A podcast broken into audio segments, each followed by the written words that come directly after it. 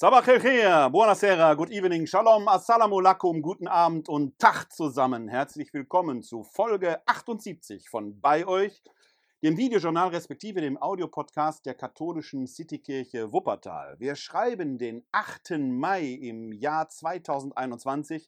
Es ist der Vorabend des sechsten Sonntages der Osterzeit. Und es ist, die Sonne steht noch hell am Himmel, wir haben 19.40 Uhr, wo meine Live-Übertragung hier beginnt, noch Schabbat. Deshalb, wie es hier üblich ist, aus Respekt und in Verbundenheit mit meinen jüdischen Freundinnen und Freunden und um Juden wird es heute auch an der einen oder anderen Stelle gehen, werde ich wieder meine Kippa aufziehen und ich wünsche Ihnen allen, insbesondere den Jüdinnen und Juden, ein herzliches Shabbat Shalom. Ja, äh, wir haben uns jetzt anderthalb Wochen nicht gesehen. Ich sende nämlich hier aus meinem Urlaub. Und wie ihr sehen könnt, ist meine Ferienwohnung die, wo ich auch sonst auch wohne. Ich bin nämlich nicht weggefahren. Eigentlich wollte ich eine Woche mit meiner Familie auswärts verbringen, aber natürlich geht das in diesen Corona-Zeiten nicht. Und ich bin doch sehr verwundert, dass jetzt schon, wo die Inzidenzzahlen endlich, endlich in dieser dritten Welle sinken, wenn auch noch leicht, schon die ersten wieder davon reden, wir müssen Impfphasen verkürzen und so weiter, damit die Leute in Urlaub fahren können. Der Sinn des Lebens für den deutschen Staatsbürger und für die deutsche Staatsbürgerin scheint tatsächlich nur noch im Urlaub zu bestehen. Urlaub hat man, wenn es gut läuft, sechs Wochen im Jahr. Da kann man, wenn man über die entsprechenden finanziellen Ressourcen verfügt, zwei, dreimal im Jahr wegfahren. Da findet dann das wahre Leben statt. Und die anderen 46 Wochen im Jahr lebt ihr da nicht. Also mir scheint das Ganze doch sehr äh, merkwürdig zu sein, auch wenn ich persönlich selber gerne hier und da mal eine Woche wegfahre. Aber das Leben, das Leben selbst ist es doch wert. Und ich möchte an dieser Stelle den äh, Rapper und äh, wie man ja jetzt auch in diesen Tagen feststellen kann, Pianist Danger Dan äh, zitieren, der in der Zeit zu Protokoll gegeben hat, ich will kein Konzert spielen, solange das Risiko besteht, dass sich dabei Leute infizieren könnten. Für die nötige Empathie reicht mir bereits der Gedanke an eine einzige Person im Krankenhaus, der ein Schlauch in der Lunge steckt. So, und vielleicht hilft die Weisheit dieses jungen Mannes, der Rapper ist und der mit seinem Lied, äh, das ja kein Rap im eigentlichen Sinn ist, äh, das ist alles von der Kunstfreiheit gedeckt, äh, derzeit Furore macht, kann ich euch nur empfehlen. Googelt es mal, findet ihr ein schönes Video zu oder bei Spotify, iTunes, wo auch immer ihr eure Musik hört. Könnt euch das mal anhören. Ich finde, das ist ein Lied, das in diese Zeit passt. Da geht es weniger um Corona, sondern um andere Probleme, die wir derzeit in unserer Gesellschaft haben. Aber auch hier trifft Danger Dan, wie ich finde, den Nagel in der Tat auf den Kopf. Wer da noch eine Motivation braucht, um sich solidarisch zu verhalten, mag, möge einfach mal imaginieren, wie ein Mensch im Krankenhaus mit einem Schlauch in der Lunge liegt. Dann fällt es vielleicht auch einfacher, mal auf Balkonen zu bleiben. Denn eins muss ich sagen, die letzte Woche war auch hier in Wuppertal sehr erholsam. Und wenn ihr nicht das Glück habt, in dieser schönen Stadt zu wohnen, der Stadt Pina Bauschs und Johannes Raus, der Stadt Friedrich Engels und Johann Gregor Breuers, der Stadt, in der Adolf Kolping in der Laurentiuskirche als Kaplan gewirkt hat und dort von Johann Gregor Breuer seine Idee für das Kolpingwerk bekommen hat, das er dann in die Welt hinausgetragen hat, der kann jederzeit hier gerne eine Reise machen, denn das ist erlaubt. Die Schwebebahn fährt zwar im Moment nur am Wochenende, gerade eben habe ich sie noch gehört, die fährt hier 200 Meter von meiner Wohnung vorbei weg, aber Wuppertal ist in der Tat eine Reise wert. Also kommt gerne vorbei. Wenn ihr nicht wisst, was ihr sonst mit eurer Zeit anfangen sollt, dann kommt doch einfach mal hier nach Wuppertal. Ja, wir sind weiterhin bei euch, getreu der Verheißung unseres Auferstandenen. Ich bin bei euch alle Tage bis zum Ende der Welt. Matthäus Evangelium Kapitel 28, Vers 20. In diesem Sinne sind auch wir bei euch. Ihr könnt uns natürlich weiterhin erreichen unter der Rufnummer 0202 4296995 oder schickt uns eine E-Mail an bei-euch at katholische-citykirche-wuppertal.de. Dort könnt ihr uns kontaktieren, wenn ihr seelsorglichen Beistand benötigt, wenn ihr einfach über Gott und die Welt reden wollt oder aber, was mich natürlich auch ganz besonders freut, wenn ihr Rückmeldungen zu dieser Sendung geben wollt. Das Feedback ist herzlich willkommen, aber natürlich auch eure Themenanregungen. Wenn ihr da Themenwünsche habt, über die ich hier mal sprechen soll, wo ich mir Gedanken zu machen soll, her damit. Schickt mir einfach eine E-Mail an bei-euch katholische-citykirche-wuppertal.de. Diese E-Mail-Adresse ist auch weiterhin geöffnet für eure Ideen, was ihr nach der Corona-Pandemie machen wollt. Wir haben ja in der letzten Folge hier über diese doch sehr irritierenden und merkwürdigen Videos dieser 53 Künstlerinnen und Künstler gesprochen, von denen einige mittlerweile zurückgezogen sind. Da werde ich gleich noch mal kurz drauf eingehen.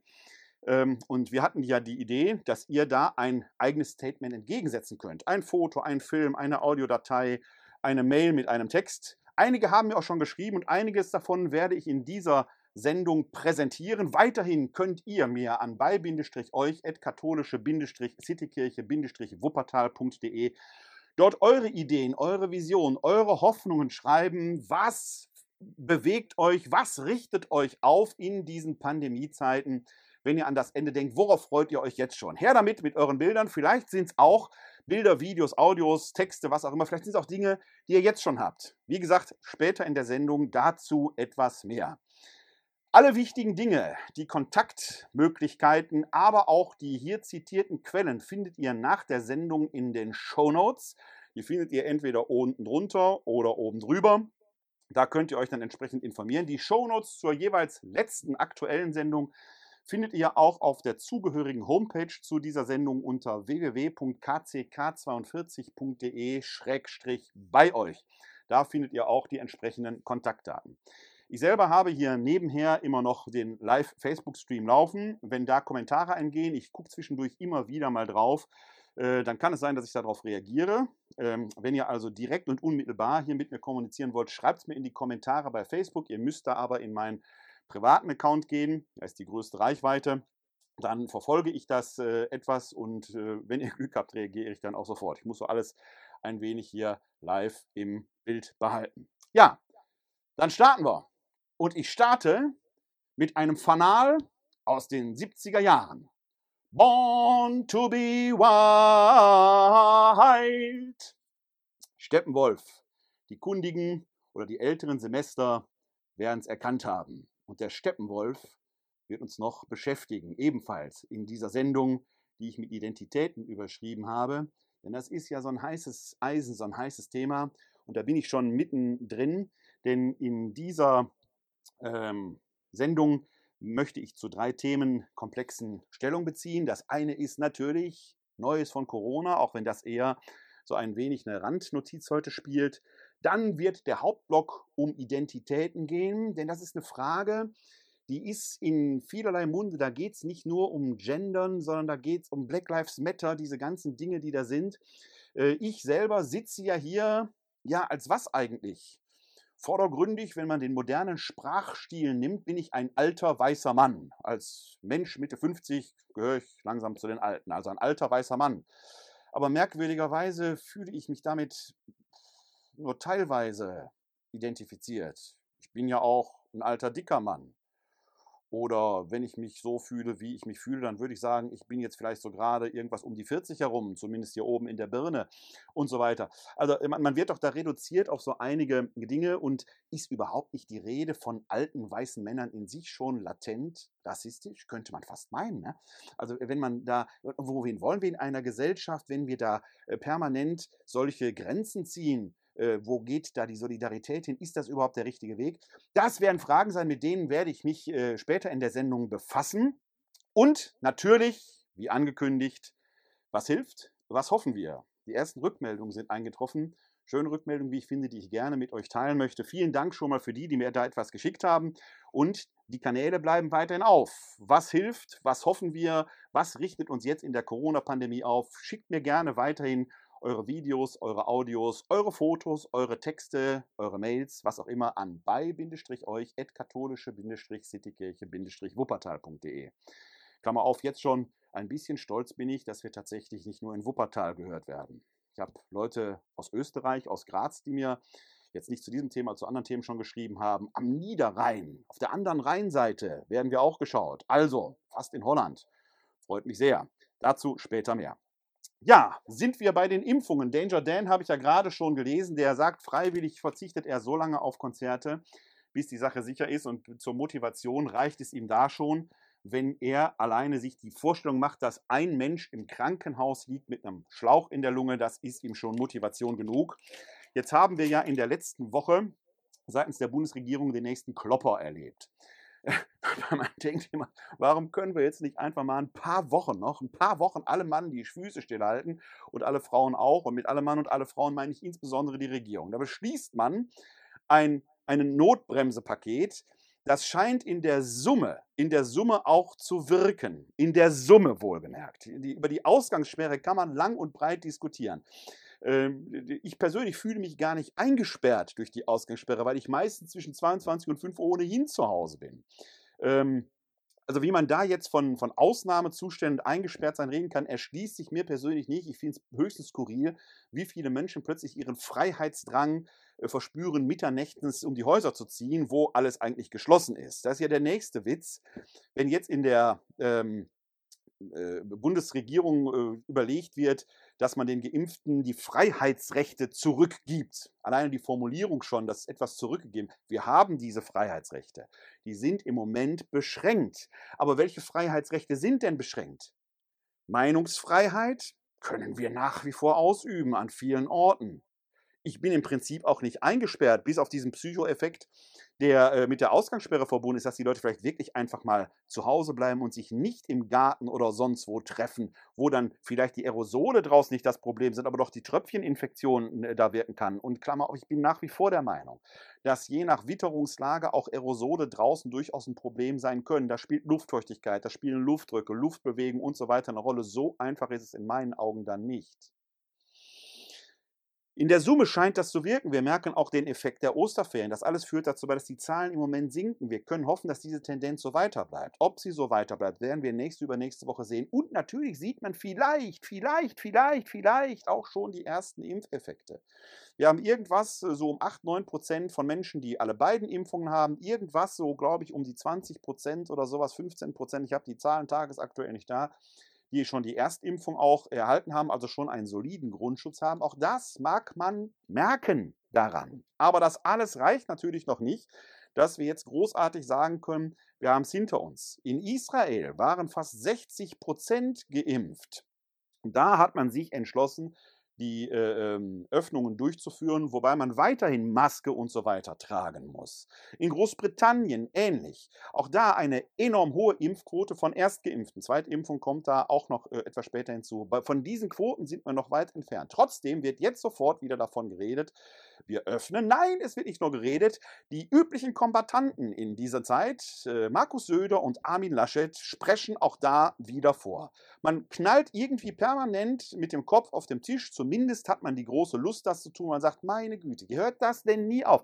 Ich komme mir vor, als wenn das keine Bundesregierung, sondern ein Bundeskindergarten oder Landeskindergarten ist. Es ist nicht die Ministerpräsidentenkonferenz, sondern der Ministerpräsidentenkindergarten, der da offenkundig stattfindet. Es ist doch jetzt noch gar nicht die Zeit. Selbst wenn ich als Geimpfter, als doppelt Geimpfter, doppelt geimpft, muss man ja immer sagen, doppelt geimpft, ist bei AstraZeneca ja nach zwölf Wochen, Klammer auf, jetzt teilweise nach neun. Merken wir gleich, komme ich gleich darauf zu sprechen. Soweit sind wir ja noch gar nicht. Also die paar Leute, die doppelt geimpft sind, alles Ü80-Leute oder Ü70-Leute, die ich sehe schon, wie die jetzt vor den geschlossenen Cafés und Restaurants stehen und vor der Disco stehen und davon erträumen, wie sie da einen Kaffee trinken gehen können, weil die ja noch zu sind. Warum? Weil das dortige Personal ja selber noch gar nicht geimpft ist. Was machen diese Leute da in den Regierungen? Da müsste man doch mal ganz anders gehen. Alleine die Frage, wie soll denn der Impfnachweis gehen? Wir schwingen demnächst alle unser Impfheft herum was ist denn da mit Datenschutz? Da kann doch jeder reingucken, wo man sonst noch gegen geimpft ist. Was weiß ich was.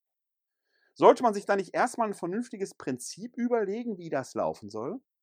Jetzt wird heraus posaunt, dass man die Zweitimpfung bei AstraZeneca schneller machen möchte, teilweise mit der Begründung, damit wir im Sommer in Urlaub fahren können. Ich kann es nicht mehr hören. Dieses Locken mit dem Urlaub.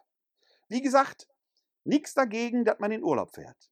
Aber wir müssen jetzt noch ein paar Wochen durchhalten und jetzt damit zu locken, dass man die Impfphasen verkürzt, damit man in Urlaub fahren kann. Gleichzeitig wird vor Auslandsreisen, da muss nur die nächste Mutante um die Ecke kommen, da fällt das alles wieder runter. Und die Frage ist ja, hat man nicht gesagt, dass bei AstraZeneca zwölf Wochen der ideale Abstand sind? Karl Lauterbach, der immer, wie ich finde, sehr sachlich mit diesen Fragen umgeht, warnt deshalb, wie ich finde, nicht zu Unrecht davor. Wenn zwölf Wochen der Idealabstand ist, dann sollte man doch nicht nur um eine Woche in Urlaub fahren zu können oder zwei, auf den Zusatzschutz verzichten und dann mit neun Wochen da einhergehen. Zumal das ja auch bedeutet, dass man einem anderen Mensch die Chance auf die Erstimpfung nimmt, also dadurch die Impfrate generell sinkt. Also es ist in meinen Augen, ich verstehe es nicht, ich verstehe es wirklich nicht, das Chaos feiert fröhlich Urständ. Dazu schreibt Peter Kurz gestern einen Kommentar in der Westdeutschen Zeitung. Erneute Kehrtwende bei AstraZeneca. Bundesgesundheitsminister Jens Spahn spricht sich für mehr Flexibilität beim Abstand zwischen Erst- und Zweitimpfung aus. Als hätte es bei diesem Impfstoff, der wahrscheinlich viel besser ist als sein Ruf, nicht bisher schon genügend Verunsicherung gegeben. Hier kollidieren wissenschaftliche Erkenntnisse mit politisch-gesellschaftlichen Wünschen. Als zu dem Abstand von, Wochen, von zwölf Wochen zwischen Erst- und Zweitimpfungen geraten wurde, da passte eben dies gut ins Konzept der stotternden Impfkampagne vor dem Hintergrund nicht ausreichend vorhandenen Impfstoffs. So konnte man mehr Menschen die erste Dosis geben, weil die zweite ja noch in weiter Ferne lag. Jetzt ist mehr Impfstoff verfügbar und da wird der AstraZeneca-Kundschaft klar, oh, dann dauert es ja viel länger, bis ich durchgeimpft bin als bei anderen Impfstoffen. Entsprechend länger muss ich auf meine alten Freiheiten warten. Und so wird die Nachfrage nach den anderen knappen Impfstoffen noch einmal gestärkt. Da liegt die Lösung auf der Hand. Die Astra-Zweitimpfung vorzuziehen, wieder vorheriges besseres Wissen. Wissenschaftliche Erkenntnisse können doch nicht dadurch überholt sein, dass ein Wunsch, schneller mit dem Thema durch zu sein und durchgeimpft seinen Sommerurlaub zu genießen, erfüllt werden sollen. Die Politik kann eben diese wissenschaftlichen Erkenntnisse nicht einfach wegwischen und so den im Ruf geschädigten Impfstoff mit dem Argument, das geht genauso fix wie bei BioNTech und Co. unters Volk bringen. Die Karten müssen also auf den Tisch. Entweder es gibt neue wissenschaftliche Studien, dass auch ein kürzeres Impfintervall zu gleichen oder ähnlich effektiven Schutz führt, oder es wird bei allen Impflingen klar und deutlich gemacht, ihr könnt euch gerne äh, weiter impfen lassen, aber das kann euch Nachteile, das kann auch Nachteile haben. Derzeit sieht es leider so aus, als führe die neue Impfpriorität nur zu neuer Verunsicherung. Wieder mal. Dem ist eigentlich nichts hinzuzufügen.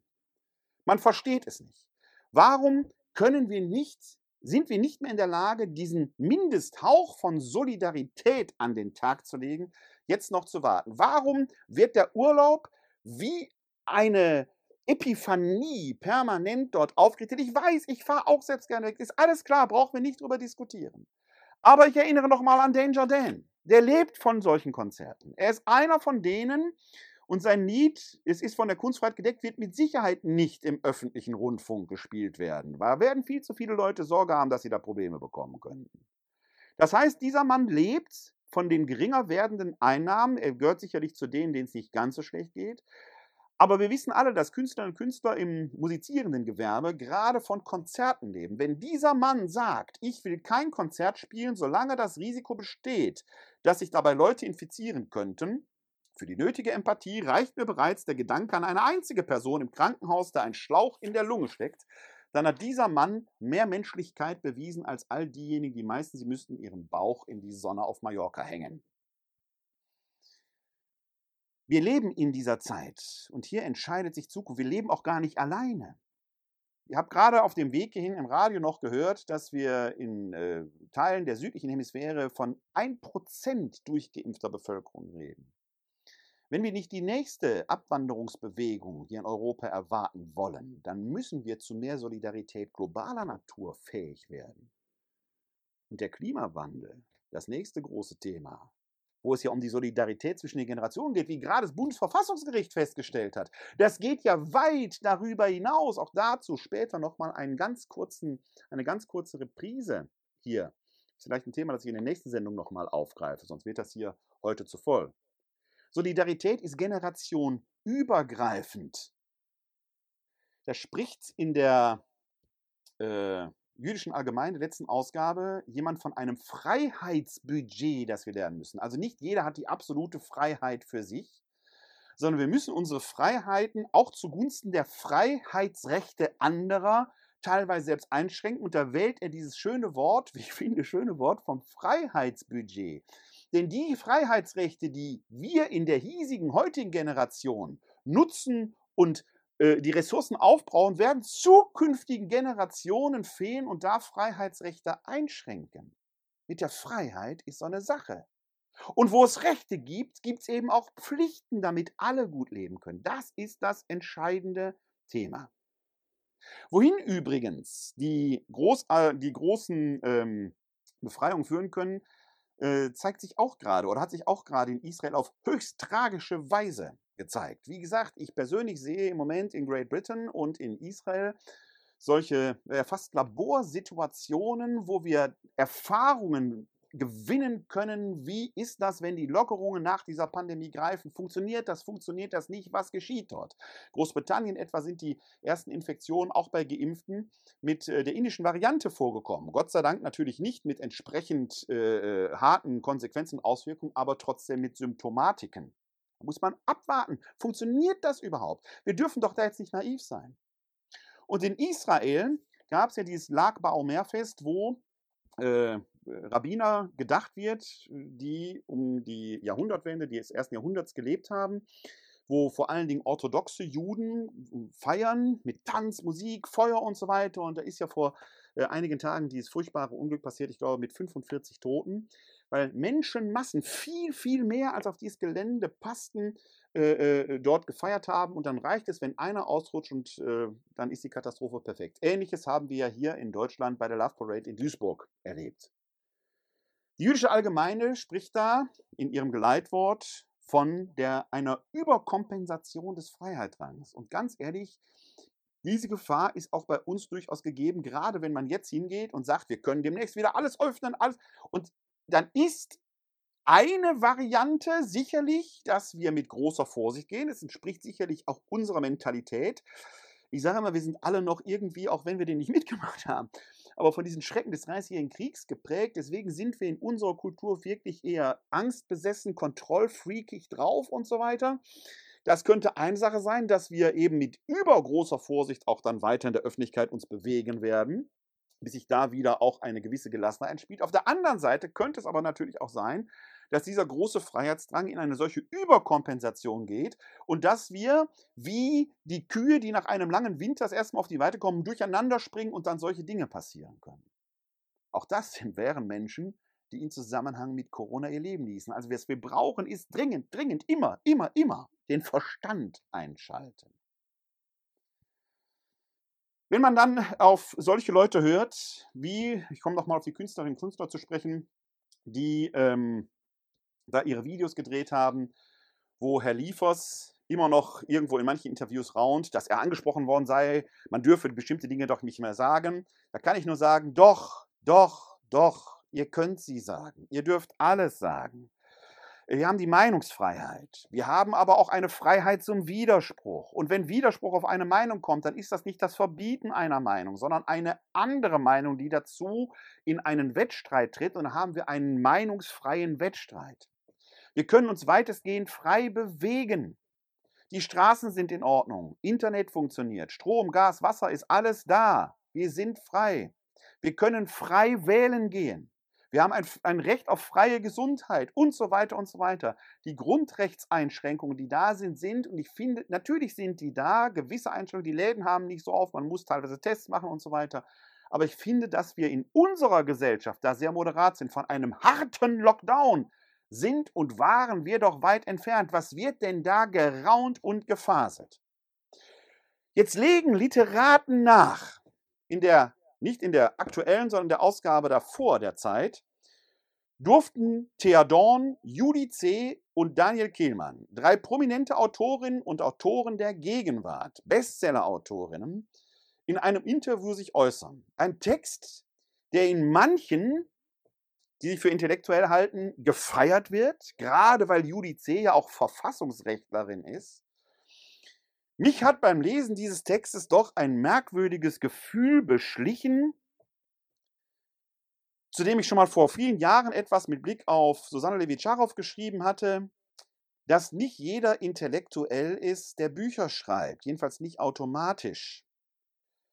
Denn in diesem Text und gerade weil Judice Verfassungsrechterin ist, berührt mich das wirklich sehr merkwürdig und irritiert mich zutiefst. Dieses Raunen von einem Ausnahmezustand.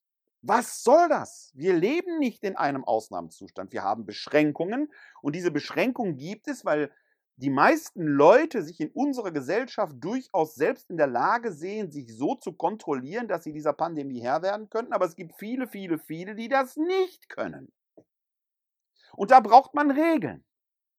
Und meine These, die ich vor Sendungen immer wieder hier äh, auch äh, kundgetan habe, dass ich glaube, dass wir mehr in die sogenannten sozialen Brennpunkte gehen müssen. Dass dort Leute leben und da ist die Nationalität, die nationale Identität, die soziale Identität völlig wurscht. Völlig wurscht. Nur leben halt viele, die in diesen Gebieten, die aus Russland stammen, die aus dem Nahen Osten stammen, aus der Türkei und so leben, aber auch viele Deutsche leben da. Völlig wurscht. Die lesen keine Tageszeitung, die gucken kein ZDF, kein ARD, kein RTL, RTL vielleicht, aber meistens wahrscheinlich eher weniger die Nachrichten. Das heißt, die Frage der Information, wie gelangen Informationen zu diesen Menschen, gerade in der Pandemie, wie kann man sich schützen, ist enorm schwierig. Da habe ich immer schon die These vertreten, da müsste man sich mal etwas überlegen. Da könnte übrigens die berühmt-berüchtigte Sinus-Milieu-Studie, die gerade in Kirchenkreisen immer wieder hochgehalten wird, in meiner Meinung von keinem verstanden worden ist, enorm helfen. Wie müssen wir da die Informationen verpacken, dass sie an den Mann und an die Frau kommen? Lautsprecherwagen durch die Gegend fahren lassen, Handzettel verteilen in verschiedenen Sprachen und, und, und. In Köln ist man jetzt dahin gegangen. Chorweiler, stellt man den Impfbus in die Hochhausviertel. Und was passiert? Die Leute stehen da Schlange, da kommt jemand zu ihnen. That's the way. That's the spirit. Genau so. Den Leuten es so erreichen, dass sie es verstehen können. Das ist nicht rassistisch, das ist hilfreich, weil man den Menschen doch helfen will. Wir müssen so kommunizieren, dass nicht nur ich das Gefühl habe, ich habe alles gesagt, was ich zu sagen habe, sondern dass auch verstanden werden kann. Das ist doch der springende Punkt. Das ist der Sinn und Zweck übrigens der berühmt-berüchtigten Sinus-Milieu-Studie. Und da muss ich in einem Akademikerviertel äh, anders reden und in der Zeit und in der FAZ als in der Bildzeitung, als auch in Vierteln, wo man das alles vielleicht gar nicht liest, weil es andere Kommunikationskanäle gibt. Da muss ich vielleicht über die Imame gehen. Da muss ich mich auf die Plätze stellen. Da muss ich zu den Skater-Treffs gehen und, und, und. Und muss das da über Streetwork und ganz andere Kanäle machen. Wir sehen an diesen Beispielen in Köln-Chorweiler, dass es funktioniert und dass die Menschen begierig auf diese Informationen warten. Gott sei Dank. Was hilft mir also dieses Raunen von einem Ausnahmezustand, wo dann immer Freiheitsrechte und wo von Apokalyptiken und was weiß ich was, das alles ist doch gar nicht existent. Und was mich auch hier bei diesem Beitrag in der Zeit mit diesen drei Pseudo-Intellektuellen, ich nenne sie jetzt mal so, denn in solchen Situationen zeigt sich, dass sie zwar in der Lage sind, fiktionale Romane zu schreiben, die auch gut sind. Von, von Daniel Kehlmann habe ich mit Genuss und mit Gewinn gelesen, auch seinen letzten Daten Till und so weiter. Dass es dann doch schwierig wird, wenn man sie zu konkreten Problemen befragt. Auch hier wird nämlich ähnlich wie in den Videos der 53 viel geraunt, aber wenig Konkretes zu alternativen Lösungsmöglichkeiten gesagt. Allein diese Differenz, wir wollen Rechte, ja, okay, aber was ist denn dann mit den Pflichten? Und wenn wir die Freiheitsrechte jetzt einfach so einführen, was ist denn mit dem Recht auf Gesundheit? Was ist mit Danger Dan, der offenkundig so klug ist, um zu sagen, ja, die Freiheitsrechte des einen bedeuten die Intensivstation für die anderen? Ich zitiere mal aus dem Beitrag.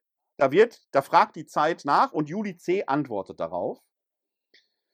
Sind Ihre Sorgen nicht insgesamt etwas übertrieben? Schließlich geht es in diesem Lockdown darum, ein letztes Mal die Kontakte einzuschränken, bis die Impfungen wirken. Juli C. antwortet. Das Fatale am Ausnahmezustand ist, dass er auf den ersten Blick extrem effektiv, wenn nicht sogar unverzichtbar scheint. Aber das ist ein Trugschluss. Die Einschätzung, noch eine letzte Anstrengung, dann wird alles gut, führt in die Irre. Wir können nur ahnen, welche gewaltige Herausforderungen in Zukunft auf uns zukommen. Aber als Menschen haben wir immer die Freiheit zu entscheiden, ob wir ein Großproblem als Ausnahmefall betrachten oder als eine der zahllosen Verwerfungen, die wir zu bewältigen haben. Der Ehrgeiz, das möglichst Gute für möglichst viele zu erreichen, sollte gerade nicht die Ausnahme, sondern die Regel sein. Politik ist mehr als ein Abwehrkampf gegen die Apokalypse. Die alte Frage, wie wollen wir leben, muss nicht nur philosophisch, sondern auch politisch immer wieder neu beantwortet werden. Wieso redet Juli C. hier von Apokalypse? Apokalypse ist noch ganz anders. Wir haben keinen Weltuntergang. Wir haben eine Herausforderung, was das Gesundheitssystem angeht, was Menschenleben angeht, das wir mit relativ einfachen Mitteln bewältigen können. Judy C. hat natürlich recht. Es wird nicht die letzte Anstellung sein. Der Klimawandel steht bevor. Judy C. ist Verfassungsrichterin. Gerade eben hat das Bundesverfassungsgericht gesagt, die Klimagesetzgebung reicht nicht aus. Es reicht nicht aus, 2050 so und so viel Prozent. Wir brauchen mehr. Es reicht nicht aus, 2038 die Kohlekraftwerke zu schließen. Es muss früher passieren.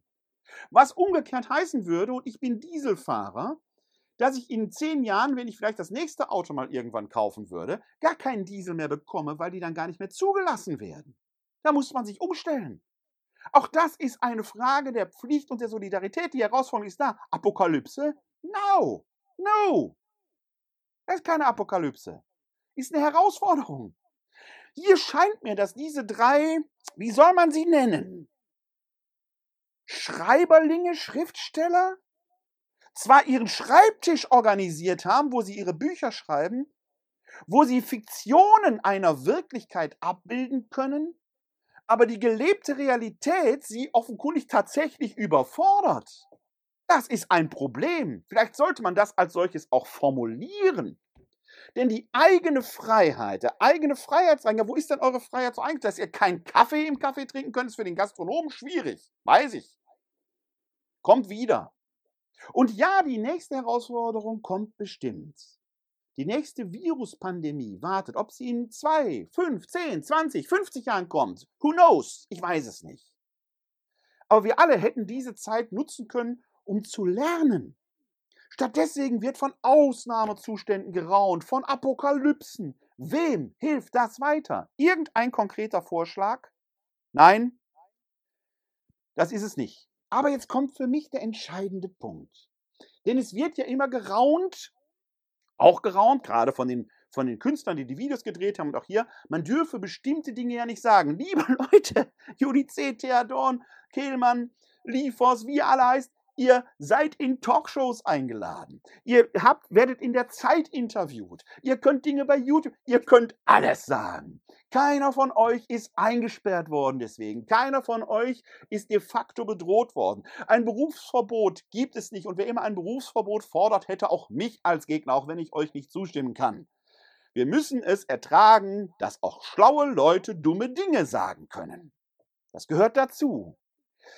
Wenn man sich aber mal die Mühe macht, tatsächlich in die Presse zu schauen, wird man Wundersames erleben. Das kann natürlich einem Johannes Liefers, einem, einem Jan-Josef Liefers, der die Zeitung gar nicht mehr liest, weil ihn das deprimiert, wie er sagt, gar nicht begegnen.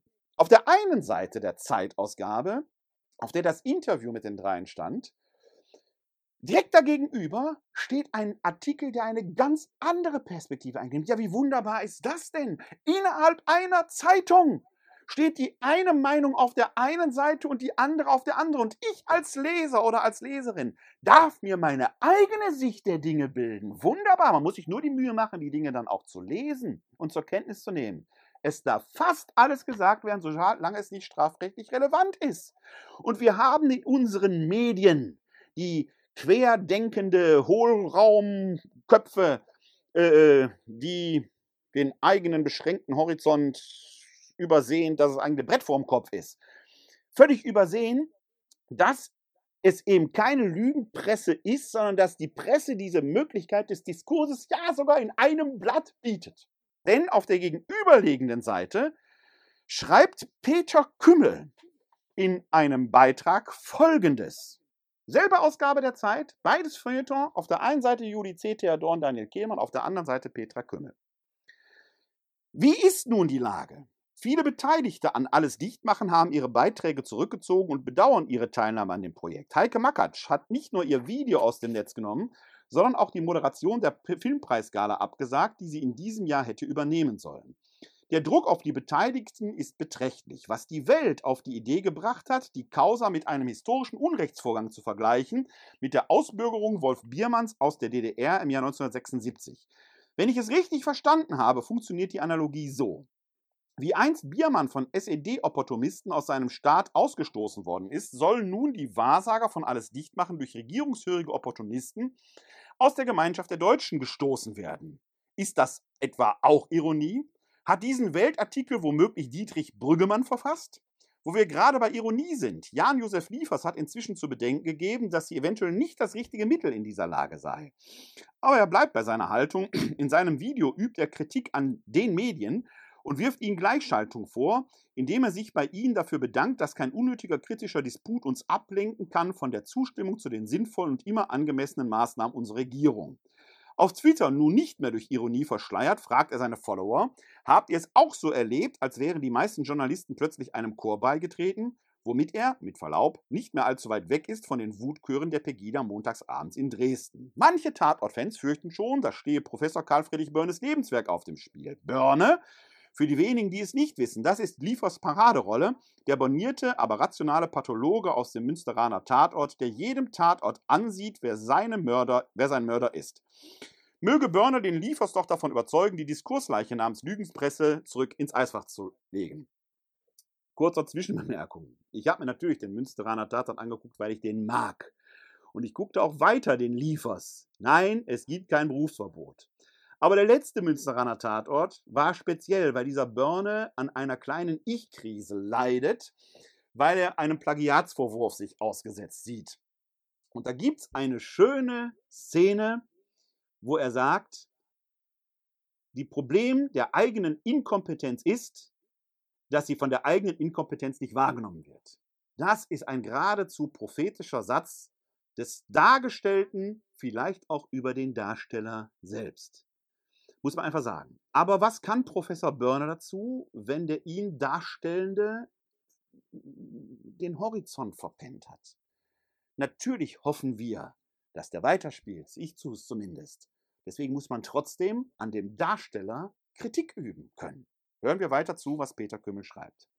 Es muss noch angemerkt werden, dass die Tatortkommissare Lessing und Dorn aus Weimar in der Verkörperung ihrer Darsteller Christian Ulmen und Nora Tschirner die Tatortkollegen für deren alles Dichtmachen Auftritte heftig kritisierten. Tschirner schreibt, kann halt sein, dass man sich ein bisschen schämen wird in ein paar Jahren. Unfucking fassbar. Kurzum, der Graben, der unser Land spaltet, geht mitten durch die Tatortkommissariate. Derweil nennt Dietrich Brüggemann, der Mann hinter alles Dichtmachen, seine Kritiker einen Lynchmob. In dem Video, das er selbst beigesteuert hat, fordert er die Politiker auf, den Polizeistaat von der Leine zu lassen und völlige Eskalation zu betreiben. Dann hätte er seinesgleichen, die Regisseure, endlich wieder spannende Stoffe zu erzählen. Wird das je wieder gut? Wird Deutschland dereinst wieder Tatort sehen können, ohne beim Anblick der Kommissare ausfallen zu werden? Die Stimme der Vernunft erklingt aus Deutschlands Westen. Carola Holzner, leitende Oberärztin am Uniklinikum Essen, meldet sich im Netz zu Wort. Sie wirft den Teilnehmern von Alles Dichtmachen zwar vor, mit Zynismus und Sarkasmus eine Schmerzgrenze überschritten zu haben, das sagt sie im Namen all derer, die das Gesundheitssystem trotz schwerer Überlastung aufrechterhalten. Aber sie macht auch ein Versöhnungsangebot.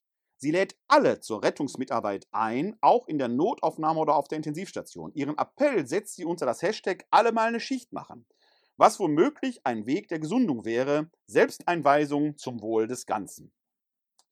Jan-Josef Liefers, das muss man der Ehre halber sagen, hat sich für alle mal eine Schicht machen in Essen angemeldet, ist aber dann von der Klinikleitung untersagt worden, aus nachvollziehbaren Gründen, sicherlich einmal wegen des Medienrummels. Ich denke, dass sie auf den Intensivstationen genug zu tun haben und jetzt da nicht noch Promis durchstreichen müssen, so ehrenhaft ich das Anliegen von Carola Holzner als auch das Angebot von Jan-Josef Liefers finde. Und natürlich geht es um die Kranken, die da sind. Und da ist vielleicht ein äh, in der Intensivmedizin ungelernter Schauspieler oder Theologe vielleicht nicht so die ganz beste Wahl. Ja, die Lösung, das Freiheitsbudget. Auch dazu schreibt Heinrich Wefing in der Zeit einen längeren Artikel, den Link lege ich euch in die Show Notes. Aber entfaltet da mit Blick auf den Klimaschutz einen sehr guten Gedanken, der eben von der Idee des Freiheitsbudgets ausgeht. Ja, wir haben Freiheit. Aber wie schon Rosa Luxemburg sagte, meine Freiheit findet die Grenze an der Freiheit des anderen. Das ist eigentlich eine Binsenweisheit. Mit Blick auf den Klimaschutz lernen wir das. Man hat 15 Jahre in dieser Regierung versucht, den Klimaschutz irgendwie auf die Kette zu kriegen, hat es nicht geschafft. Und jetzt, wo ein Urteil des Bundesverfassungsgerichtes geht, können Olaf Scholz, Peter Altmaier und Svenja Schulze es plötzlich nicht schnell genug hinkriegen und loben ein Gericht, das ein, ein Gerichtsurteil, das ja ihnen eigentlich den Boden unter den Füßen wegzieht. Ich bin immer wieder fasziniert über diesen politischen Kontorsionismus. Also, das kriegt kein Schlangenmensch im Zirkus so gut hin wie die. Also, diese Wendehältigkeit ist schon faszinierend. Hier aber müssen wir viel, viel größeren Maßstäben denken, übergenerationell. Da geht es um die Freiheit von Menschen, die ihre Freiheitsrechte leben wollen, wenn meine Zeit auf Erden aufgebraucht ist. Tote haben keine Zeit mehr, Lebende schon. Und ist es nicht faszinierend, macht euch mal diesen Gedanken klar, wenn morgen die Welt untergehen würde, die Frage, was du heute noch tun würdest, würde uns vielleicht das Leben selber plötzlich wertvoller erscheinen lassen. Der Schrecken wäre da, aber wir würden die letzten Stunden noch genießen. Wir würden das Leben in vollen Zügen auskosten. Wenn wir uns aber klar machen, dass in 100 Jahren die Welt untergeht, könnten wir uns eigentlich entspannt zurücklegen. Denn ich bin doch dann gar nicht davon betroffen. Aber zukünftige Generationen, die Menschheit selber würde enden. Wenn morgen meine Welt unterginge in meinem Tod, genieße ich noch mein Leben? Wenn in 100 Jahren die ganze Welt untergeht, kommt die große Depression über die Menschheit. Lohnt es sich dann noch zu lernen? Das ist der Geist, den wir lernen müssen. Eine neue Solidarität, die über das eigene kleine Ich, die eigene kleine Existenz hinausgeht übergenerationell, wenn es um den Klimaschutz geht, aber global, wenn es um den Virenschutz geht. Das ist die Herausforderung, liebe Frau C., liebe Frau Dorn, lieber Herr Kehlemann. Habt ihr da Antworten für? Die würden mich brennend interessieren. Und wenn ihr da draußen Antworten dazu habt, schreibt es mir. Wir brauchen Antworten für diese Solidarität. Da hilft es auch nicht, wenn wir jetzt äh, Patente freigeben. Denn sind die Rohstoffe überhaupt dafür da? Ein freigegebenes Patent ist das eine, der Rohstoff das andere. Wenn ich richtig informiert bin, ich habe es leider nicht verifizieren können, gibt es eine einzige Firma weltweit, die diese kleinen Lipidkügelchen herstellt, die man für die mRNA-Impfstoffe braucht. Und die arbeitet in Großbritannien. Wenn Boris Johnson die Grenzen dicht macht, weil ihm irgendwas nicht gefällt, dann sind wir alle am Arsch. Und die dritte Welt, die sogenannte dritte Welt, die man früher so nannte, auch. Was helfen Patente, wenn die Rohstoffe nicht da sind? Das Problem ist doch wesentlich komplexer.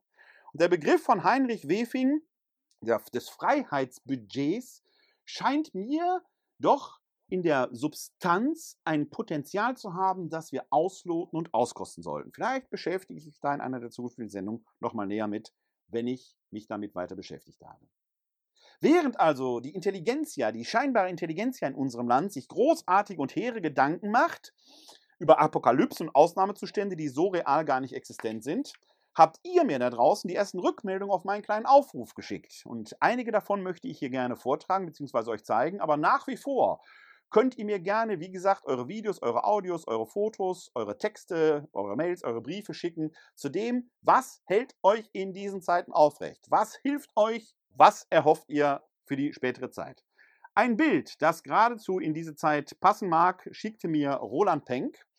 Ihr seht hier die Klosterkirche in Beinburg, ein Kleinod in einem sehr schönen Stadtteil Wuppertals am äußersten äh, östlichen Rand der Stadt. Übrigens ganz prominenter Stadtteil, denn da wohnt ein Tatortkommissar. Harald Krasnitzer wohnt mit seiner Frau äh, Ann-Kathrin Kramer in Beinburg. Ann-Kathrin Kramer ist äh, Beinburgerin.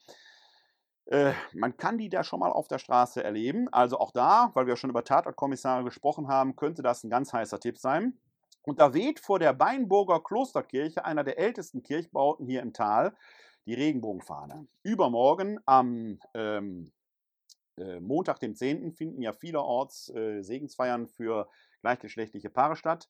Das ist ein Thema, ähm, das man unterstützen kann, wobei ich persönlich da noch verhalten vorsichtig bin, äh, ähnlich wie bei Miria 2.0, die ja auch ein unterstützenswertes Anliegen haben, ist ja die große Frage, ähm, ob äh, solche Einmalaktionen tatsächlich hilfreich sind. Äh, bei Maria 2.0, die haben ja mal so eine Protestaktion äh, gehabt, wo sie nicht in die Kirche gegangen sind, sondern vor den Kirchen gefeiert haben. Bei solchen Einmalaktionen verpufft das schnell. Ich glaube, dass man hier noch etwas tiefer schauen muss, wie man das Thema weiter verfolgen kann. Da sind viele kleine Schritte vielleicht wichtiger als ein solch großes, sichtbares, sicherlich auch nicht unwichtiges Zeichen. Äh, hier wehen jedenfalls in Wuppertal meines Wissens mittlerweile, also ich weiß von drei Stellen, vielleicht sind es viel mehr, die Regenbogenfahne an St. Laurentius, an St. Elisabeth in Henkinghausen und hier eben auch an der Klosterkirche in Beinburg. Und ich betone nochmal ausdrücklich, der Regenbogen ist aus dem altehrwürdigen Testament herkommend ein Zeichen des Bundes Gottes mit den Menschen. Der altehrwürdige Bund, das altehrwürdige Testament kennt drei Bundesschlüsse. Den Noah-Bund, den Abrahamitischen Bund und den Mosaischen Bund. Und wir Christen kennen dann noch den Bund, den Gott mit uns durch Kreuzestod und Auferstehung schließt.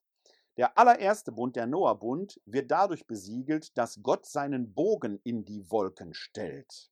Da ist nicht von einem Regenbogen die Rede, aber man kann ihn damit assoziieren.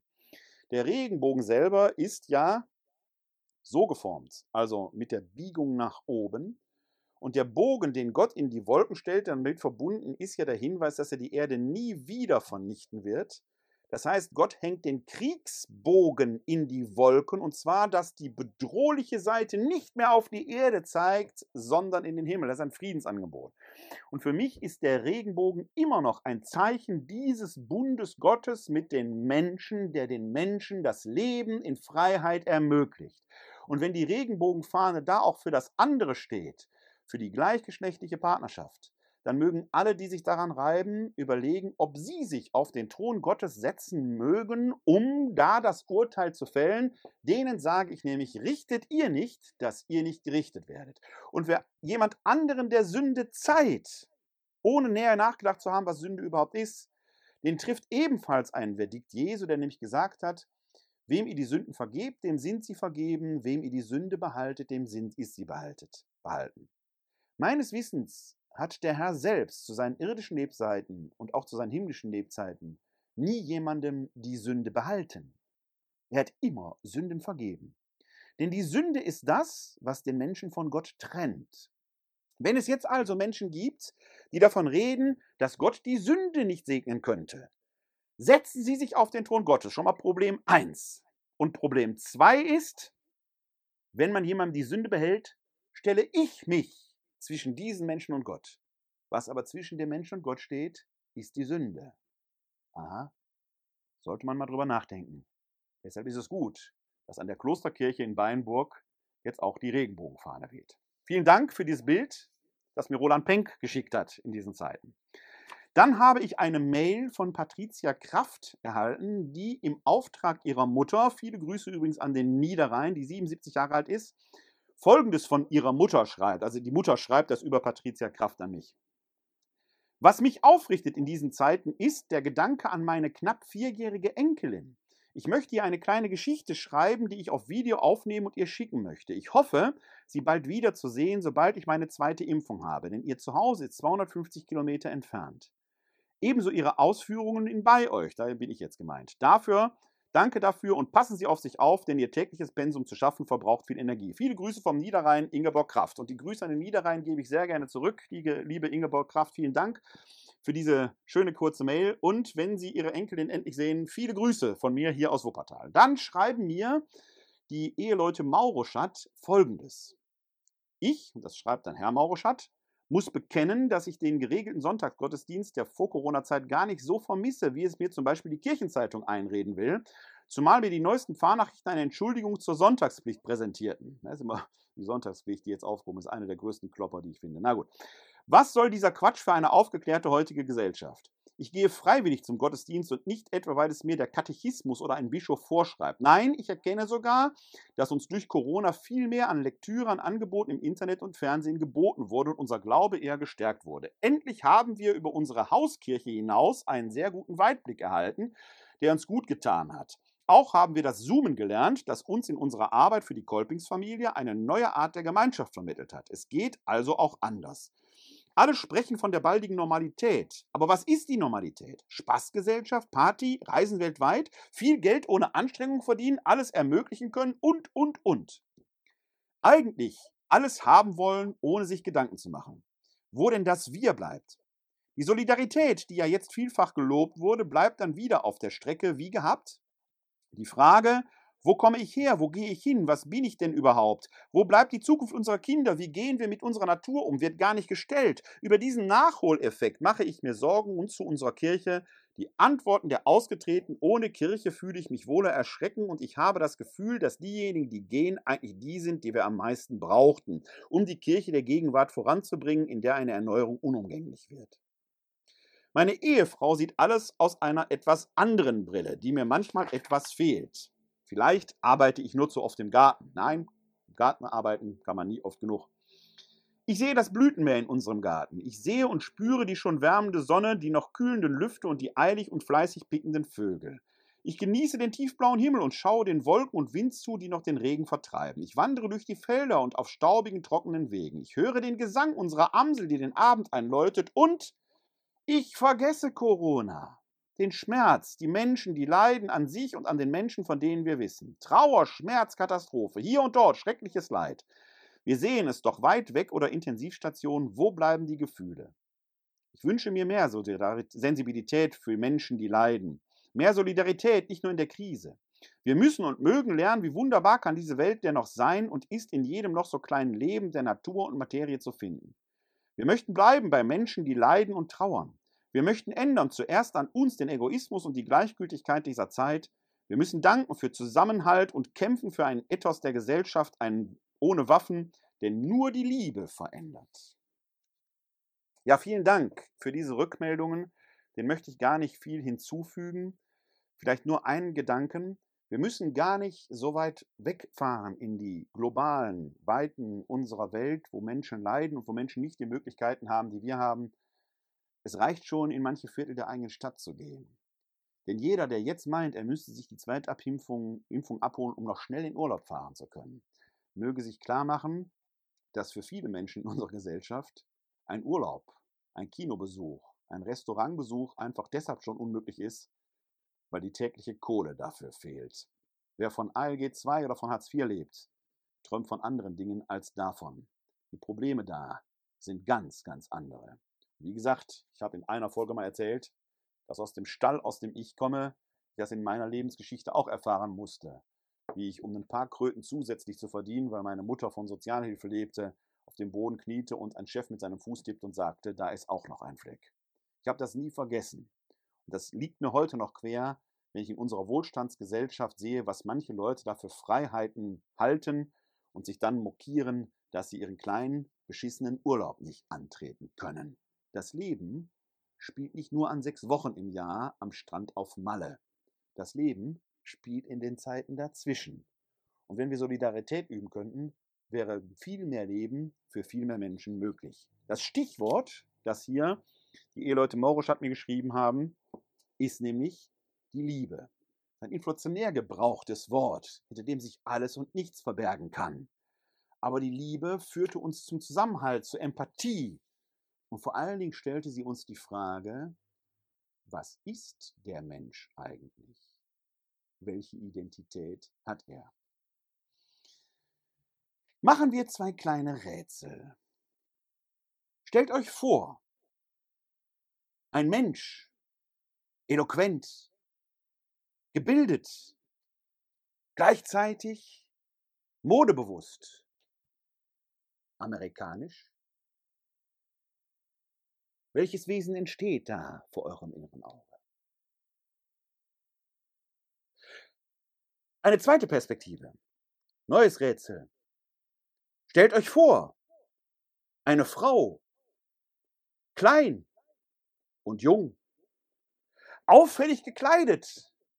Sie redet mit Leib und Seele und sie ist schwarz. Welches Bild entsteht jetzt vor euren Augen? Dieselbe Person? Sind zwar unterschiedliche Personen gewesen? Woher kommen sie? Ich rede von ein und derselben Person. Von Amanda Gorman, die bei der Vereidigung des amerikanischen Präsidenten Joe Biden dieses wunderbare Gedicht The Hills We Climb vorgetragen hat. Und was danach passierte, spottet jeder Beschreibung.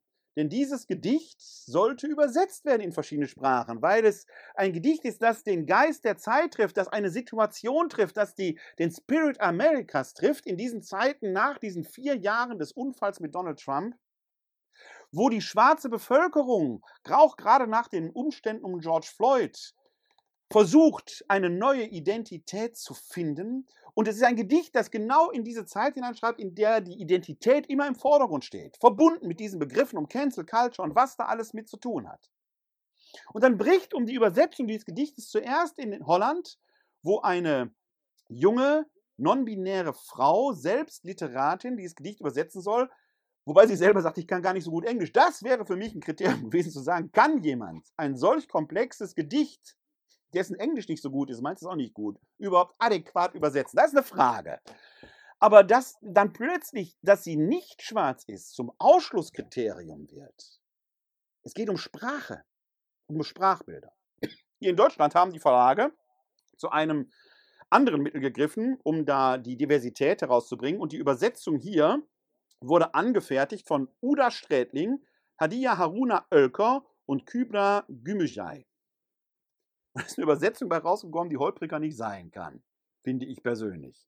Alleine wenn man einen der berühmtesten Sätze aus diesem Gedicht nimmt, The Skinny Black Girl, vielleicht kann man das gar nicht adäquat übersetzen. Da wird dann ein dünnes, schwarzes Mädchen draus.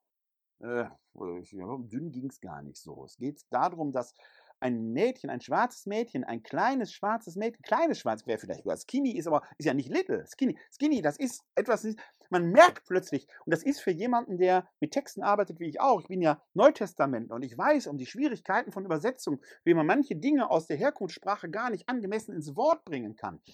Wie man das, das ist schwierig. Aber hier haben drei Frauen jetzt dran gearbeitet. Es ist eine holprige Übersetzung zustande gekommen, die den Rhythmus, den, die Dichtung, den Reim überhaupt nicht aufnimmt. Das ist irgendwie, das, das, das wirkt wie so eine Studienübersetzung als Neutestament übersagen, wie das Münchner Neutestament. Sehr nah am Urtext, aber kaum lesbar.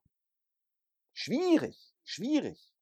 Ich persönlich bin ja nach wie vor der Meinung, dass man diesen Text vielleicht gar nicht lesen sollte, sondern dass man sich Amanda Gorman in dieser Situation am Kapitol, das wenige Wochen zuvor ja noch angegriffen worden ist, ansehen muss.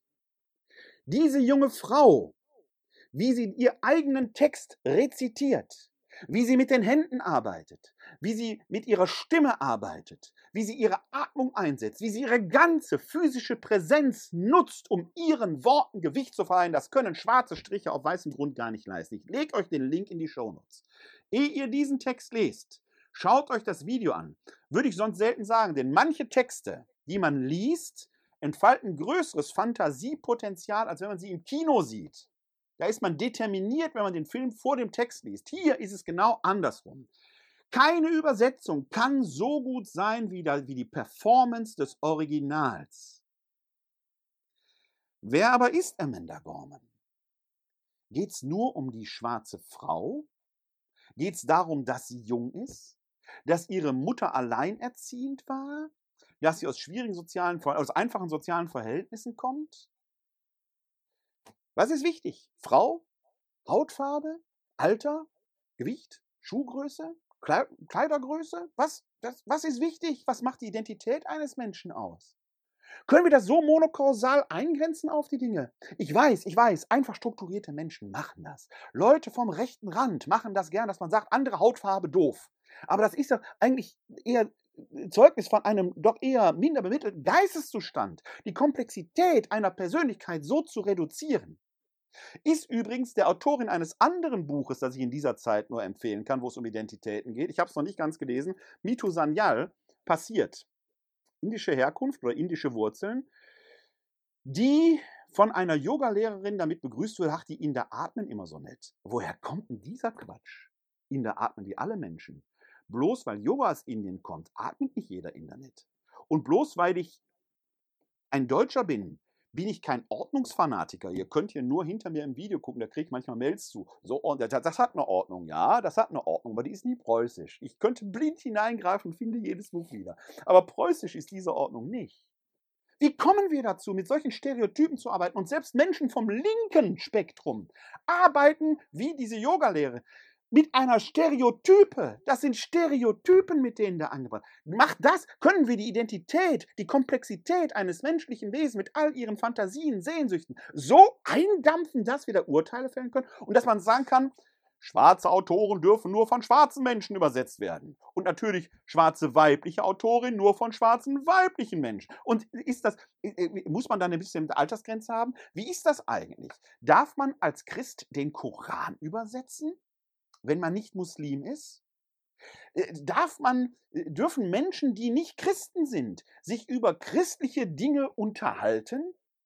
Da wird es verdammt schwierig mit den Identitäten. Mir ist die Problematik bewusst. Aber hier geht es doch vorrangig darum, eine gute sprachliche Wiedergabe zu finden. Und da wäre mir die Sprachkompetenz in diesem Fall, wenn ich die Übersetzung hier lese, die unglaublich holprig ist, doch lieber gewesen als jetzt die Diversität der Autorin. Denn die scheint in dieser Übersetzung nicht durch. Und wie gesagt, nach wie vor mein Tipp, schaut euch das an. Die Frage nach den Identitäten führt mich dann aber auch in die Literaturgeschichte hinein. Und da sehen wir, wie diffizil die Frage doch ist. Der Faust von Goethe sprach noch von den zwei Seelen, die ach in seiner Brust ruhen würden und da im Widerstreit lägen. Der Harry Haller von Hermann Hesse, der Steppenwolf, Born to be wild. Ihr erinnert euch vom Eingang. Geht da schon einen Punkt weiter. Jetzt möchte ich einen etwas größeren Absatz aus dem Traktat des Steppenwolfes vorlesen von Hermann Hesse. Nicht den ganzen, der wird zu lang. Aber ist schon so lang genug. Ich lese es mal vor. Nun, so schreibt Harry Haller da, beziehungsweise Hermann Hesse über Harry Haller in seinem Traktat, nun, wozu hier Worte verlieren, wozu Dinge aussprechen, welche zu wissen sich für jeden Denkenden von selbst versteht, welche zu äußern jedoch nicht Sitte ist. Wenn nun also ein Mensch schon dazu vorschreitet, die eingebildete Einheit des Ichs zur Zweiheit auszudehnen, so ist er schon beinahe ein Genie, jedenfalls aber eine seltene und interessante Ausnahme. In Wirklichkeit aber ist kein Ich, auch nicht das naivste einer Einheit, sondern eine höchst vielfältige Welt, ein kleiner Sternenhimmel, ein Chaos von Formen, von Stufen und Zuständen, von Erbschaften und Möglichkeiten. Dass jeder Einzelne dies Chaos für eine Einheit anzusehen bestrebt ist und von seinem Ich redet, als sei dies eine einfache, fest geformte, klar umrissene Erscheinung. Diese jedem Menschen, auch dem Höchsten, geläufige Täuschung scheint eine Notwendigkeit zu sein, eine Forderung des Lebens wie Atem holen und Essen. Die Täuschung beruht auf einer einfachen Übertragung. Als Körper ist jeder Mensch eins, als Seele nie. Auch in der Dichtung, selbst in der raffiniertesten, wird herkömmlicherweise stets mit scheinbar ganzen, scheinbar einheitlichen Personen operiert. An der bisherigen Dichtung schätzen die Fachleute, die Kenner am höchsten das Drama. Und mit Recht, denn es bietet oder böte die größte Möglichkeit zur Darstellung des Ichs als einer Vielheit, wenn dem nicht der grobe Augenschein widerspräche, der uns jede einzelne Person eines Dramas, da sie einem unweigerlich einmaligen, einheitlichen, abgeschlossenen Körper steckt, als Einheit vortäuscht. Am höchsten schätzt denn auch die naive Ästhetik das sogenannte Charakterdrama, in dem jede Figur recht kenntlich und abgesondert als Einheit auftritt. Nur von ferne erst und allmählich dämmert die Ahnung in Einzelnen, dass das vielleicht alles eine billige Oberflächenästhetik ist, dass wir irren, wenn wir auf unsere großen Dramatiker die herrlichen, uns aber nicht eingeborenen, sondern bloß aufgeschwatzten Schönheitsbegriffe der Antike anwenden, welche, überall vom sichtbaren Leibe ausgehend, recht einheitlich die Fiktion vom Ich, von der Person erfunden hat. In den Dichtungen des alten Indien ist dieser Begriff ganz unbekannt. Die Helden der indischen Epen sind nicht Personen, sondern Personenknäuel, Inkarnationsreihen. Und in unserer modernen Welt gibt es Dichtungen, in denen hinter dem Schleier des Personen- und Charakterspiels dem Autor wohl kaum ganz bewusst eine Seelenvielfalt darzustellen versucht wird. Wer dies erkennen will, der muss sich entschließen, einmal die Figuren einer solchen Dichtung nicht als Einzelwesen anzusehen, sondern als Teile, als Seiten, als verschiedene Aspekte einer höheren Einheit, meinetwegen der Dichterseele. Wer etwa den Faust auf diese Art betrachtet, für den wird aus Faust, Mephisto, Wagner und allen anderen eine Einheit, eine Überperson. Und erst in dieser höheren Einheit, nicht in den Einzelfiguren, ist etwas vom wahren Wesen der Seele angedeutet. Wenn Faust den unter den Schullehrern berühmten, vom Philister mit Schauer bewunderten Spruch sagt, zwei Seelen wohnen, ach, in meiner Brust, dann vergisst er den Mephisto und eine ganze Menge anderer Seelen, die er ebenfalls in seiner Brust hat. Auch unser Steppenwolf glaubt ja, zwei Seelen, Wolf und Mensch, in seiner Brust zu tragen und findet seine Brust dadurch schon arg beengt. Die Brust, der Leib, ist eben immer eines, der darin wohnenden Seele aber sind nicht zwei oder fünf, sondern unzählige. Der Mensch ist ein aus hundert Seelen bestehende Zwiebel, ein aus vielen Fäden bestehendes Gewebe. Erkannt und genau gewusst haben dies die alten Asiaten und im buddhistischen Yoga ist eine genaue Technik dafür erfunden, den Wahn der Persönlichkeit zu entlarven. Lustig und vielfältig ist das Spiel der Menschheit. Der Wahn, zu dessen Entlarvung Indien tausend Jahre lang sich so angestrengt hat, ist derselbe, zu dessen Unterstützung und Stärkung der Okzident sich ebenso viele Mühe gegeben hat. Betrachten wir von diesem Standpunkt aus den Steppenwolf so wird uns klar, warum er so sehr unter seinen lächerlichen Zweiheit leidet. Er glaubt, wie Faust, dass zwei Seelen für eine einzige Brust schon so viel sein und die Brust zerreißen müssten. Sie sind aber im Gegenteil viel zu wenig und Harry vergewaltigt seine arme Seele furchtbar, wenn er sie in einem so primitiven Bilde zu begreifen sucht. Harry verfährt, obwohl er ein hochgebildeter Mensch ist, etwa wie ein Wilder, der nicht über zwei hinauszählen kann. Er nennt ein Stück von sich Mensch, ein anderes Wolf. Und damit glaubt er schon am Ende zu sein und sich erschöpft zu haben. In den Menschen packt er alles Geistige, Sublimierte oder doch Kultivierte hinein, das er in sich vorfindet und in den Wolf alles Triebhafte, Wilde und Chaotische. Aber so simpel wie in unseren Gedanken, so grob wie in unserer armen Idiotensprache geht es im Leben nicht zu. Und Harry belügt sich doppelt, wenn er diese negerhafte Wolfsmethode anwendet. Ich habe das N-Wort jetzt gesagt, weil es hier im Zitat drin steht. Wohlgemerkt, ja, das ist ein Zitat. Harry rechnet, so fürchtet, fürchten wir, ganze Provinzen seiner Seele schon zu Menschen, die noch lange nicht Mensch sind, und rechnet Teile seines Wesens zum Wolfe, die längst über den Wolf hinaus sind. Wie gesagt, ist ein Text, der doch schon älter ist, deshalb kommt das N-Wort da noch drin vor. In neuen Ausgaben wird man es wahrscheinlich nicht finden. Wie gesagt, dieser Disclaimer muss an dieser Stelle zugefügt werden. Aber mir geht es um was anderes. Denn was Harry Haller, respektive Hermann Hesse, hier betrifft, wird ja deutlich, wir Menschen sind viel mehr als eine einzelne Identität. Wer bin ich selbst? Bin ich Ruhrgebietler, wo ich geboren bin? Oder bin ich jetzt ein Bergischer? Reicht es, wenn man sagt, der Kerl ist ein Mann? Oder reicht es zu sagen, der ist dick? Ich kenne das von meinen Kindern her, die haben Down-Syndrom. Da wird ein Bohai drum gemacht. Wird gerne gesagt, sind, sind, sind Menschen mit Handicap. Aber Menschen mit Handicap spielen meistens Golf. Meine Kinder spielen gar kein Golf. Das ist ein Geheimnis, darf man nicht verraten. Aber die haben gar kein Handicap. Die sind einfach nur behindert. Da wird dann gerne ein Eiertanz drum gemacht. Da sagt man, sind Menschen mit Behinderung. Wenn man mir sagen würde, das ist ein Mann mit Adipositas, dann ist das nicht falsch. Aber ehrlich gesagt, ich wäre beleidigt. Sagt lieber dicker zu mir. Das stimmt nämlich auch und ist irgendwie viel netter gemeint. Und wenn ihr es als Beleidigung meint, ignoriere ich das einfach. Ich fasse als Kompliment auf. Ich bin nämlich aufgegangen im Dienst des Herrn.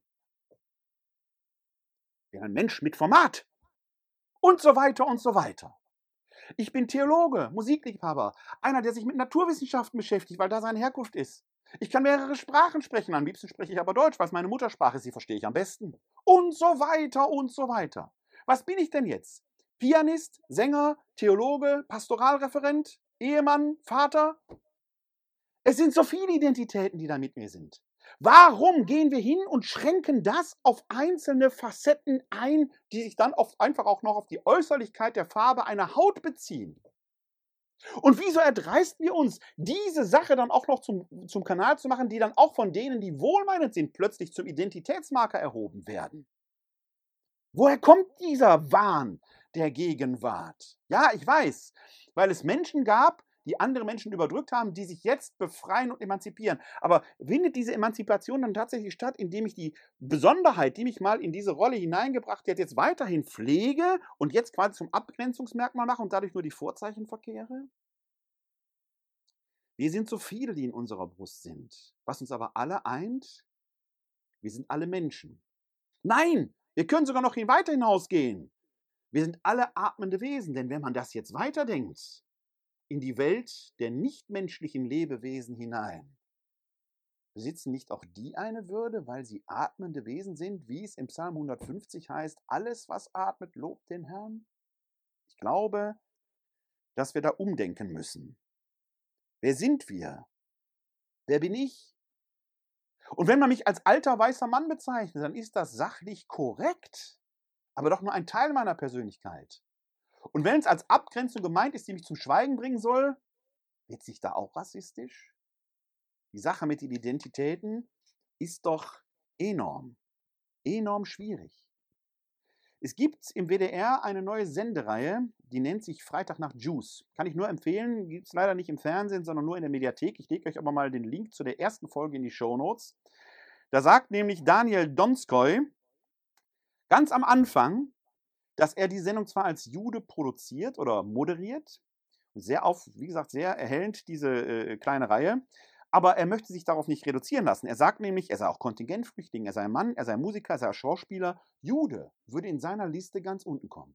Aber sobald er sagt, dass er Jude, wird er darauf reduziert. Merken wir eigentlich diesen Denkfehler, wie schmalspurmäßig wir da mit Menschen umgehen, weil wir einzelne Merkmale, die Hautfarbe, die religiöse Zugehörigkeit und so weiter, plötzlich zum Marker erheben? Wir haben einen enormen enormen Reflexionsbedarf, wenn wir als Gesellschaft, als Menschen Gesellschaft überlegen wollen. Verschiedentlich wurde ja schon deutlich und allein in meinem Schlussgluss äh, wird es ja deutlich, dass ich auch Star Trek schaue. Da ist ja schon in der alten Star Trek-Serie mit Captain äh, äh, Kirk der Fall gewesen, dass da auf der Brücke sich quasi die Menschen versammelten, die, als man das drehte, verfeindet waren.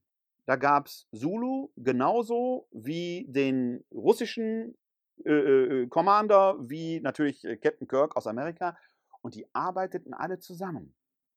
Wenn wir als Menschheit von irgendwelchen Aliens bedroht würden, das ist ja diese große Apokalypse, die dann in äh, äh, entsprechenden Spielfilmen da auftaucht, wie Independence Day und so weiter, dann zählen plötzlich die Unterschiede nichts mehr. Die sind nur wichtig, weil wir es uns leisten können. Die Frage ist, können wir es uns leisten? Worauf begründen wir eigentlich unsere Identität? Und warum wagen wir es, die Identität eines anderen Menschen zu beurteilen, dann meistens noch nach Äußerlichkeiten? Gerhard Polt, der mal, der für viele Sachen berühmt ist, aber eine hat er natürlich sehr schön damals gemacht über diese Mailinen, die er da aus Asien kommen hat, damit er sie ihm quasi den Haushalt macht, die er dann geheiratet hat. Der schreibt in der Süddeutschen in einem Interview dazu folgendes.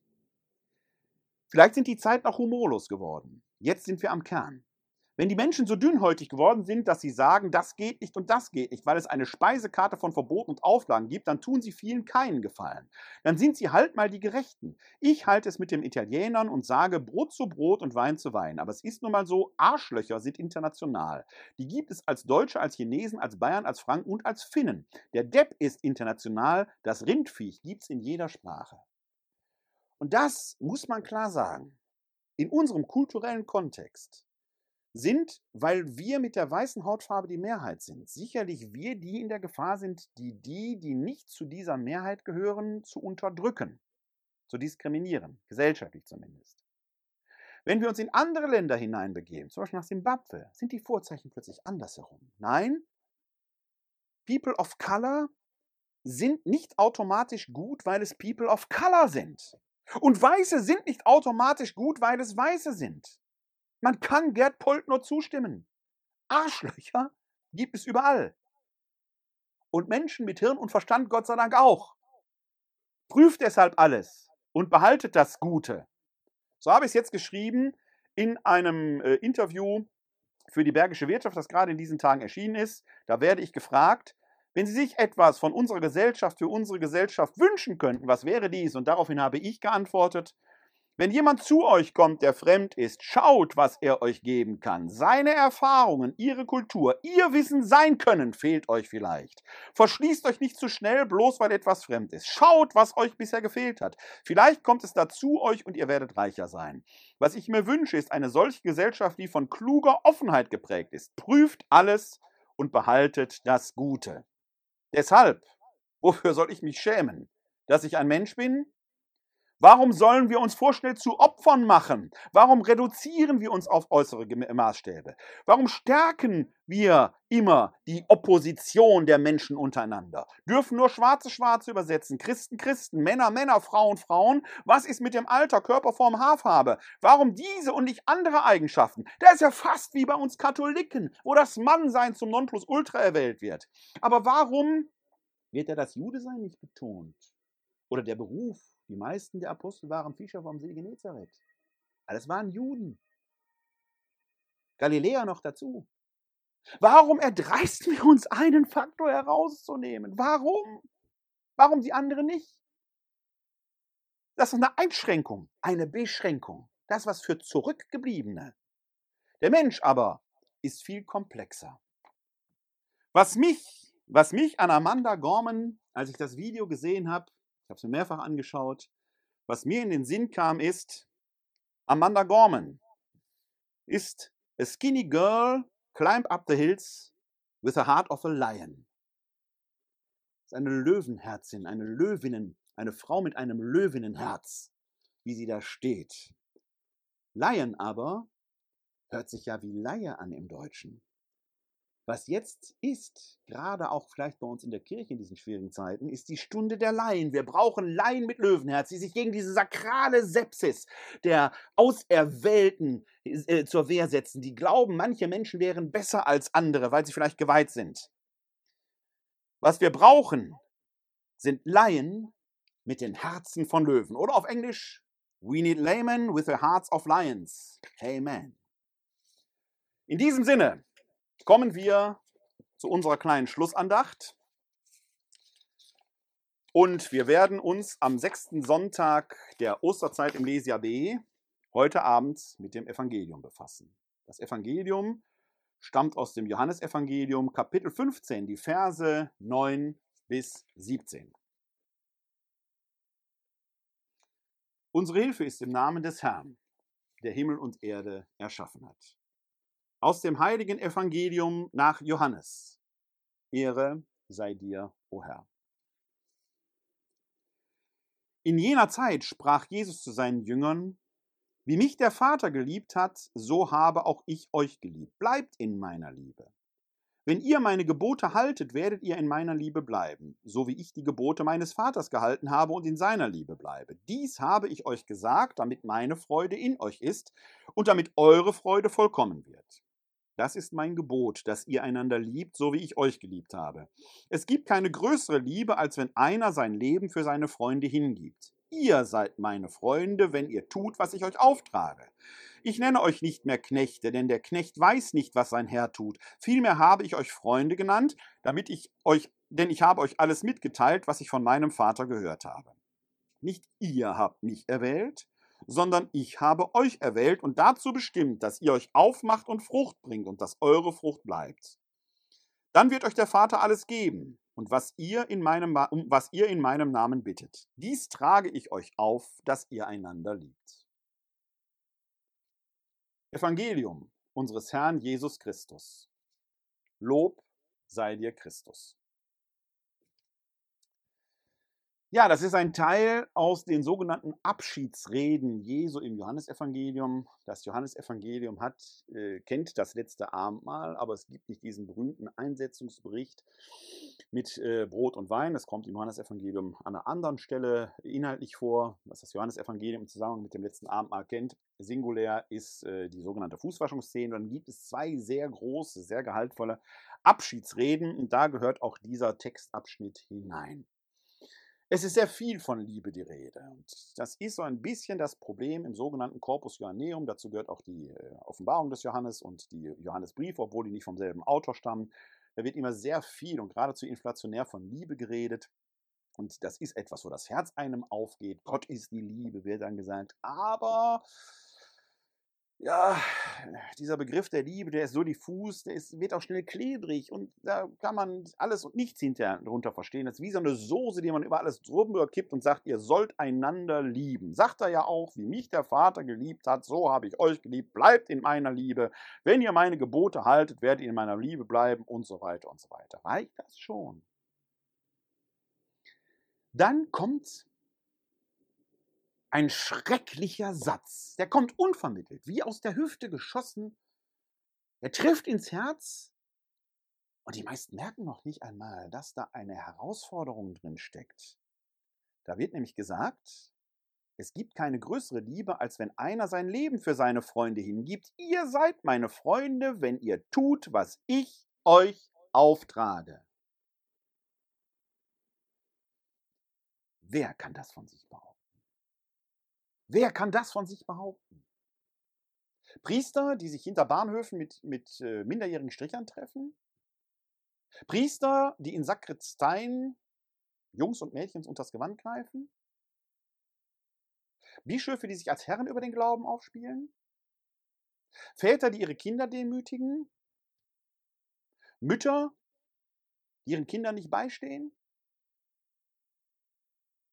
Wer kann das von sich behaupten? Es gibt keine größere Liebe, als wenn einer sein Leben für seine Freunde gibt. Ihr seid meine Freunde, wenn ihr tut, was ich euch auftrage. Wie oft, wenn ich bin jetzt Christ, ich kann das sagen, wenn ihr keine Christen seid, dann werdet ihr das anders auffassen, aber es trifft letzten Endes in der Substanz für uns Menschen generell zu. Diesen Anspruch, immer das zu tun, was Jesus uns aufträgt, wer kann das von sich sagen? Da ist das Scheitern doch vorprogrammiert. Dann aber kommt die Öffnung in diesem Text. Ich nenne euch nicht mehr Knechte, denn der Knecht weiß nicht, was sein Herr tut. Vielmehr habe ich euch Freunde genannt, denn ich habe euch alles mitgeteilt, was ich von meinem Vater aufgehört äh, habe. Nicht ihr habt mich erwählt, sondern ich habe euch erwählt und dazu bestimmt, dass ihr euch aufmacht und Frucht bringt und dass eure Frucht bleibt. Für uns Christen, ich spreche jetzt verzeiht es mir, wenn ihr keine Christen seid, aber ich spreche jetzt aus der christlichen Perspektive. Liegt darin der stete Ansporn und der stete Auftrag. Es geht ums Fruchtbringen. Ein Baum, der keine Frucht bringt, ist ein anderer Topos in den Evangelien, wird letztendlich früher oder später umgehauen. Eine Kirche der Gegenwart, die keine Früchte mehr zu bringen imstande ist, hat ihre Zeit gehabt. Jetzt ist es Zeit, den alten Wein in neue Schläuche zu füllen, den Erdboden umzugraben, das Unterste nach oben zu kehren, den Baum neu zu düngen, auf dass er neu und vielleicht bunt blüht. Und dafür braucht es Laien mit dem Herz von Löwen. Laymen with a hearts of lion. Es ist an uns, wenn die anderen es nicht mehr alleine schaffen. Als Freunde Gottes zu wirken und wieder Frucht werden zu lassen.